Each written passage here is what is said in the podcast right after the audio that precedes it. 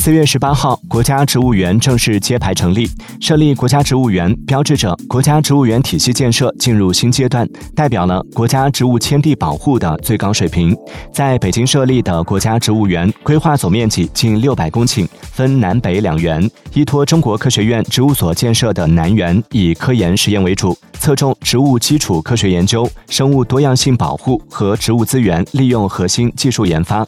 依托北京植物园建设的北园，以天地收集、科普展示为主。